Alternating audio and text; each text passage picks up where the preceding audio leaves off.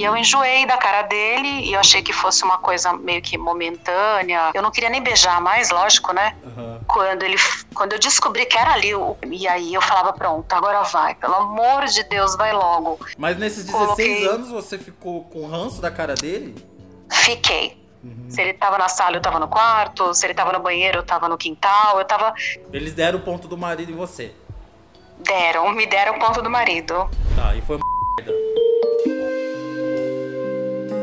Dizem, não sei se isso aconteceu com você, gato, se aconteceu, me conta, que muitas mulheres, durante e depois da gravidez, pegam ranço da cara do marido. Isso aconteceu com a Camila. E ela ainda descobriu uma técnica. Mas aí eu te pergunto, você se manteria num casamento onde você não aguenta olhar pra cara dele só por causa do teu filho?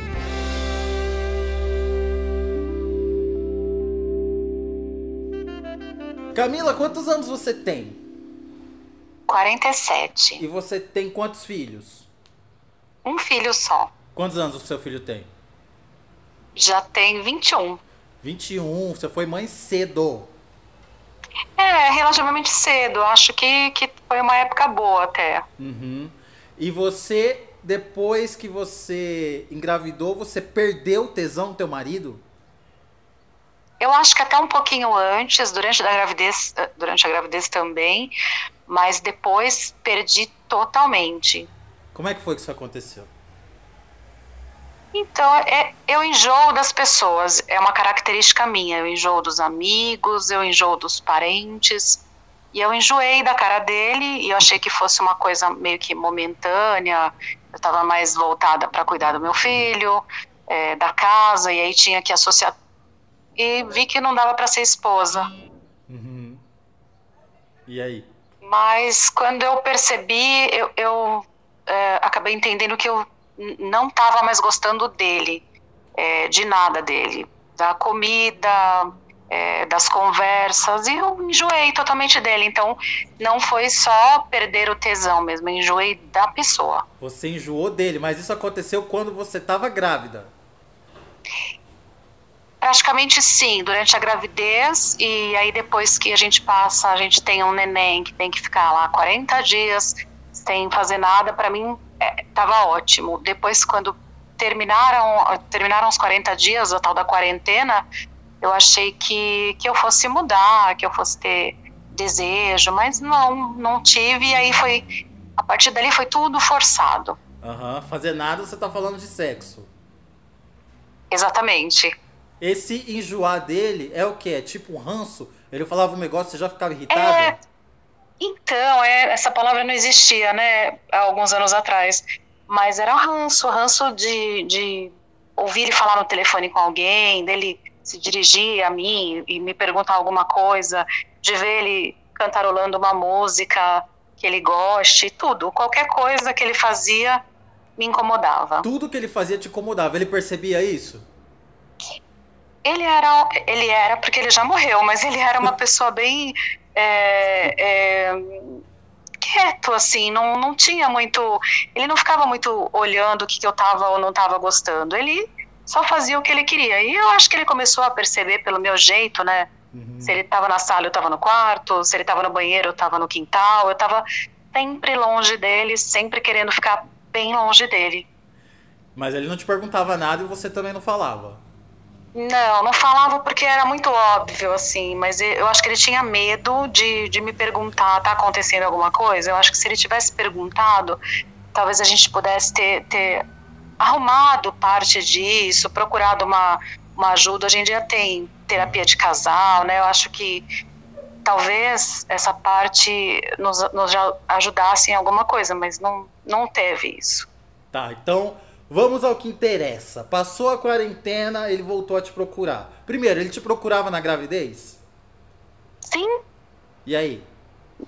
Então, eu tava gorda, pesada, eu achava que era melhor eu fazer é, alguma coisa para não, não deixar a desejar e para não, não, quando a gente está grávida, a gente acha que aí é a hora que o marido vai acabar pulando a cerca, porque a mulher é, não tá bonitona, né? Uhum. Então eu fazia tudo mais bem contida, assim, não era mais aquele fogo do namoro e do começo do casamento. Era uma coisa muito. É, fez, acabou. Sei. Né? Esperava tudo acontecer e acabou. Sei, você ficava deitadinha esperando o negócio entrar, sair de e lado, é, E de lado que a barriga era muito grande, né? Ah, de lado, claro, é, claro. Uhum. De lado, é. Só o que dá para fazer. e aí, passou a quarentena. Passou a quarentena, é, como foi um parto normal, então dava mais medo ainda, porque eu falei, puxa, é, eu tô toda costurada, né? Será que, que os pontos estão tão bons? É, como é que deve estar tá o aspecto? Mas é, pelo que eu, que eu percebi, estava tudo certinho, não, não tinha nada de, de ruim ali, estava tudo certo, talvez um pouco, existe um, um, um ponto que dão depois da, do parto normal, uhum. que é chamado de ponto do marido, uhum. e, e, é um ponto que eu acredito que deixe a entrada um pouco menor, e aí eu achei que aquele ponto do marido pudesse ajudar, mas não, ele só estava atrapalhando, porque eu não tinha lubrificação nenhuma, não tinha vontade nenhuma, e aí se não tivesse o ponto do marido, talvez ficasse mais fácil. Eles deram o ponto do marido em você? Deram, me deram o ponto do marido. Tá, e foi uma merda. Foi. Eu não queria esse ponto. Uhum. Mas quem autorizou dar esse ponto? Não, é, é, é normal isso, segundo o que eu fiquei sabendo é normal você, quando, quando faz a episiotomia, né, que é o corte lá para o neném sair, depois eles dão uns pontos e eu acho que eles não, não é, costuram só o que rasgou, acho que eles fecham um pouquinho mais.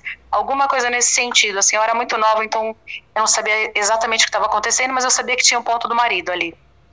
É, era muito comum, né, na hora, assim, que a gente estava na relação, ele, ele é, ele estava muito satisfeito, achando tudo muito bom, mas eu não sentia nada, exatamente nenhuma vontade. Uhum. E aí ele falava assim no meu ouvido: ai, não põe a mão, não põe a mão que eu gozo. Eu falei: puxa vida, onde que é que eu tenho que pôr a mão, né?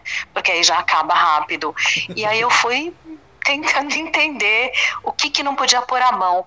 E às vezes eu colocava a mão é, no pênis mesmo, falava acho que é aqui, né? E aí não era ali. E aí quando eu descobri que era nas bolas, era colocar, era pra gente começar a namorar, né? Eu não queria nem beijar mais, lógico, né? Uhum. Quando ele, quando eu descobri que era ali o, o ponto fraco, eu falei, não, esse é um tiro no pé agora. Então começava, eu acho que três ou quatro movimentos, eu já colocava a mão, ele, ai, não vou aguentar. Fala, puxa, a vida não aguentou. Ah, é que eu não aguento, eu não aguento, eu preciso pôr a mão. Eu preciso, eu me sinto bem, eu acho gostoso. E ele começou, depois de um tempo, a perceber que, que eu estava ironizando mesmo. Uhum. É, mas foi o que eu achei de, de arma, né, na época, para poder é, me livrar daquela situação é, que não era para mim nem um pouco prazerosa, né, mas que eu queria continuar mantendo um, um casamento sadio e para o casamento ser sadio tem que ter a relação entre o casal, né? Esse negócio de colocar a mão era colocar a mão, acabou. É, é, era instantâneo, eu acho que era um, um, tesão dele assim mesmo, né? Quando mexia na bolinha assim, eu acho que devia dar mais, ele devia ficar mais excitado, enfim. Uhum. É, e aí eu falava, pronto, agora vai, pelo amor de Deus, vai logo. Às vezes era uma mão no controle remoto, que eu estava com o controle remoto olhando a TV, e a outra lá. Na bolinha. Eu falava, pronto, agora vai acabar. Exatamente. Uhum. ah, e, e, e, assim, e assim foi, né, durante muitos anos. Ah, isso durou é... um tempo. Durou, porque eu me separei dele quando meu filho tinha 16. Nossa, por que, que você queria manter o casamento, sendo que você já pegou ranço da cara dele na gravidez? Então, eu, eu queria entender isso, né? E eu não, até hoje, acho que foi. É, não, não é aquela história que filho segura, pelo contrário, né? Eu não, não queria estar segura. É, na verdade, eu queria sumir de tudo isso. Mas eu também não queria deixar meu filho desamparado. E pelo que eu entendia muito dele, ele era um pai é, que, que, nós morávamos todos juntos na mesma casa, mas ele não era presente na hora de olhar as notas da escola, na hora de ir na reunião, na hora de comprar o material de escola, é, dos frios do, do, do, mercado que meu filho gostava, né? O que, que ele prefere? E, e ele não sabia muita coisa porque ele não, não interagia assim, né? Então ele estava sempre distante. E eu fiquei pensando, falei, poxa, é, se eu levo o menino embora, eu vou acabar, ele vai acabar perdendo o contato com o pai. Uhum. E eu achei que isso era importante para ele e, e, por ele eu fiquei até quando ele fez 16 anos e alguns meses. Aí eu devo ter tido alguma briga que eu não lembro exatamente qual, mas fui embora, peguei a minha malinha. Mas nesses 16 coloquei... anos você ficou com ranço da cara dele? Fiquei. Fiquei com ranço. É, a, a, gente mantinha relações uma vez por semana. Por semana, aos sempre, sempre tocando na bolinha.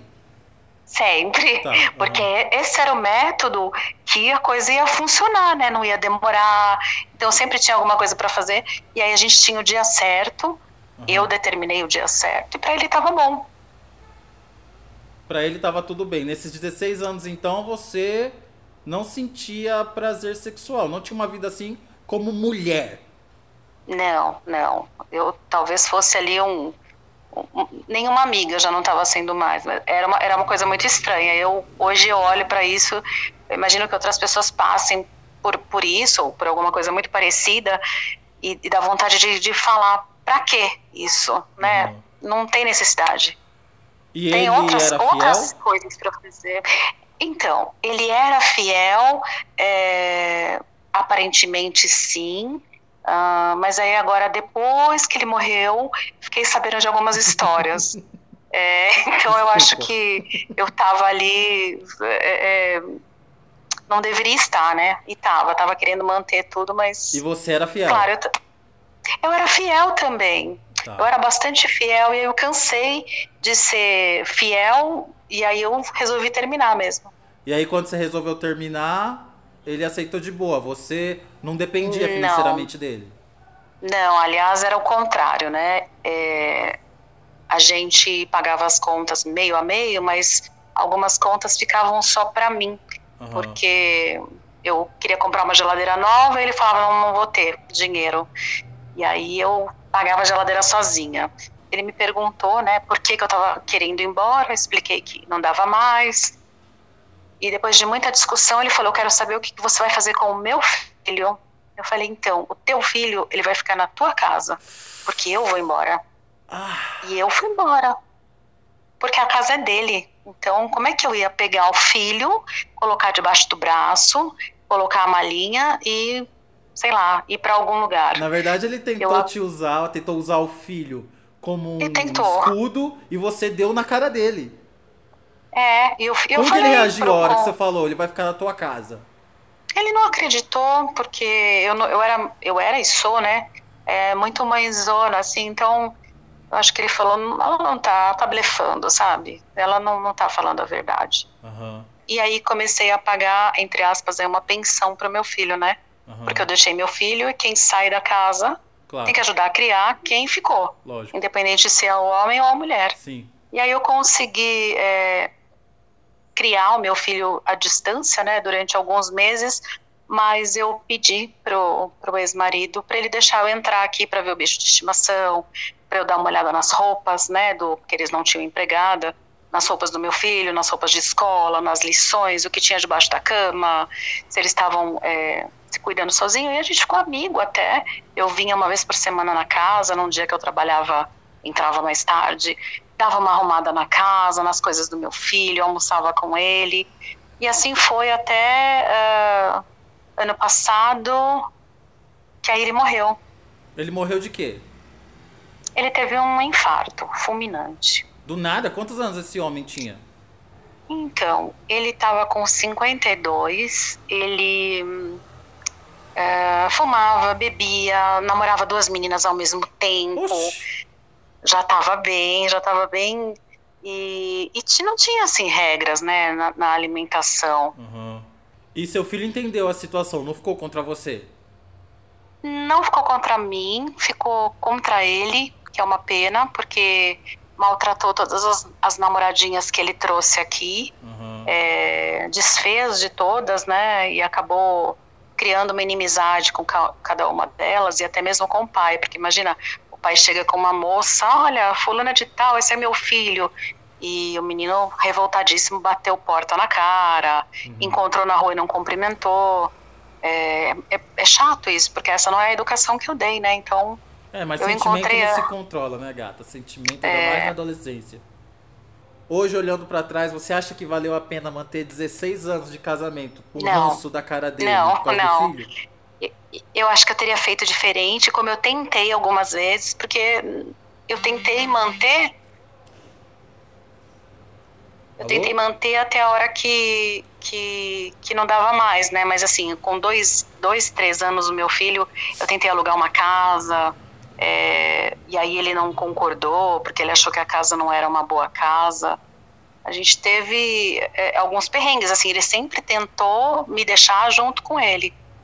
E conseguiu, né? Porque de todas as vezes que eu tentei, eu não tinha renda suficiente. Ele falava que eu é, não tinha, a minha mãe não tinha casa própria, que ele ia alegar isso depois, que ele ia conseguir tirar o menino de mim. Uhum. Então, eu comecei a, a a perceber que ele não queria me ver longe dele, né? Mas. E hoje você transa? O sentimento. Hoje eu tô solteira. É, mas eu acho que eu nem posso mais pensar em perguntar para alguma pessoa é, o que o que, que é que, que, te deixa louco, porque a hora que eu enjoar da pessoa eu vou usar do mesmo método. Não posso perguntar, acho que vai ter que ser tudo uma uma descoberta e quando eu descobrir eu acho que eu vou rir, porque eu vou falar, poxa vida, eu já fiz isso em alguma época e, e, e usei isso ao meu favor, né? Mas e não ao favor da pessoa. Se você enjoar da pessoa e descobrir, você vai ficar apertando a bolinha ou você vai chegar na pessoa e falar, oh, quero mais?